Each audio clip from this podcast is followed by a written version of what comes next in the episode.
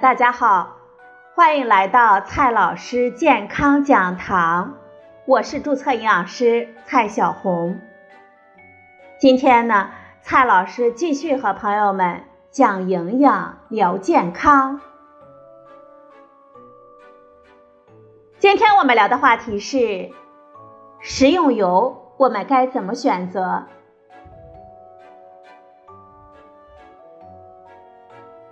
居家生活中，我们经常看到超市里琳琅满目的食用油。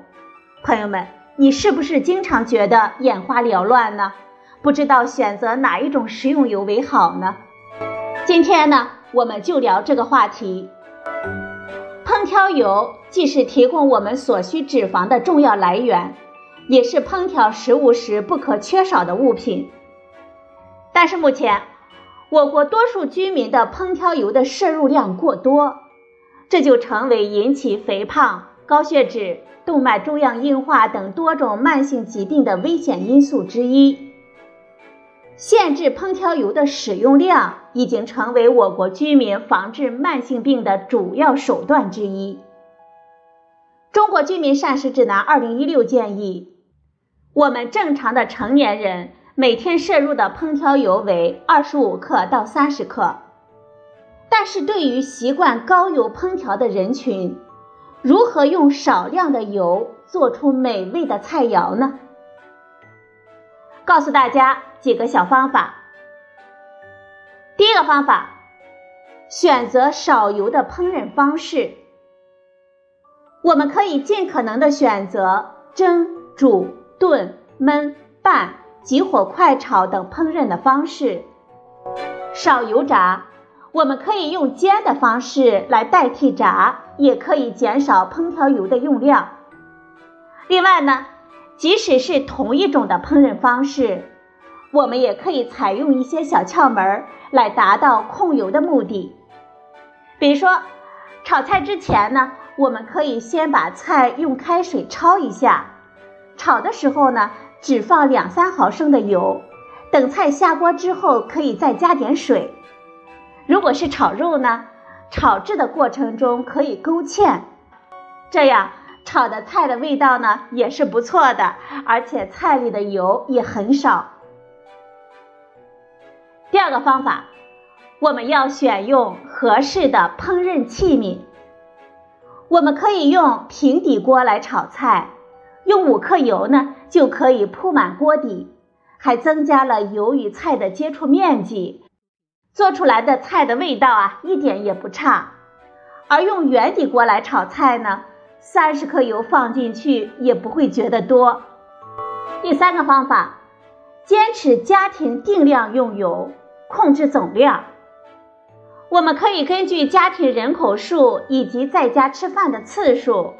计算出一周全家的用油量，然后呢，把大桶的油倒入带有刻度的控油瓶或者是其他的量具当中，做到心中有数。比如说，我们一个三口之家，每周呢推荐的摄入烹调油的量是五百二十五克，差不多呢就是一个控油壶的量了。但是如果家庭成员有在外就餐的习惯，我们就应该相应的减少用油的量了。第四个办法，多选择植物油，并且经常更换种类。动物油中饱和脂肪酸和胆固醇含量比较高，所以啊，我们要多选择植物油，尽量不用动物油。植物油包括花生油、大豆油、芝麻油、菜籽油、橄榄油、玉米油等等。由于它所含有的脂肪酸的构成不同，营养特点也不同，因此啊，我们可以选择烹调油的时候，应该遵循多样化的原则，经常更换。随着我们生活节奏的加快，以及我们一些观念的改变，我们在外就餐的机会也是越来越多了。而在外就餐呢，就具有油多、盐多、糖多。饮料多、酒类多、蔬菜少、主食杂粮粗粮少等特点，因此，我们要想达到减少烹调油用量的目的，就应该减少在外就餐的机会。在外就餐的时候，要学会巧点菜。接下来呢，告诉大家几个小窍门来巧点菜。第一个窍门，点菜的时候要选择低油、低盐、低糖的菜肴，尽量选择蒸、炖、煮、凉拌、焖等方式烹饪的菜肴。少点煎炸菜肴和高脂肪菜肴，在点菜的时候呢，可以要求餐馆少放油、盐、酱类和糖。第二个窍门，点菜的时候呢，可以多多的选择蔬菜类的菜肴。我们传统的习俗呢，是在宴请宾客的时候，饭桌上肉多菜少。认为这样呢，才显得重视对方，有排场。但是从平衡膳食的角度来看，这种方法是不可取的。荤素搭配最理想的比例是一荤配三素，素菜中呢，至少选一种深色的蔬菜。另外呢，要注意少点经过油炸、含能量高的蔬菜，比如说地三鲜、过油茄子。干煸豆角等等。第三个小窍门，点菜的时候啊，主食不能少，要粗细搭配。主食是我们能量的主要来源，不吃主食呢，会导致动物性食物摄入过多，因此啊，主食是必不可少的。我们在点主食的时候，应该利用在外就餐的机会。适当的搭配粗粮、杂粮作为主食，并且最好和其他菜肴一起上，以避免吃太多的肉菜。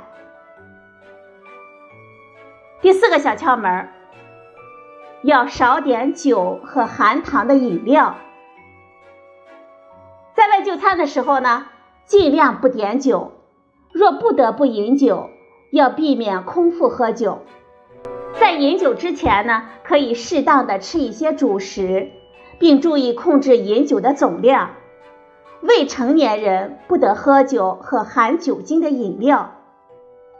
大部分饮料含糖量都比较高，我们可以尽量的选择茶水、豆浆、鲜奶、鲜榨果汁等来代替含糖的饮料。好了，朋友们，今天的节目呢？就到这里，谢谢您的收听，我们明天再会。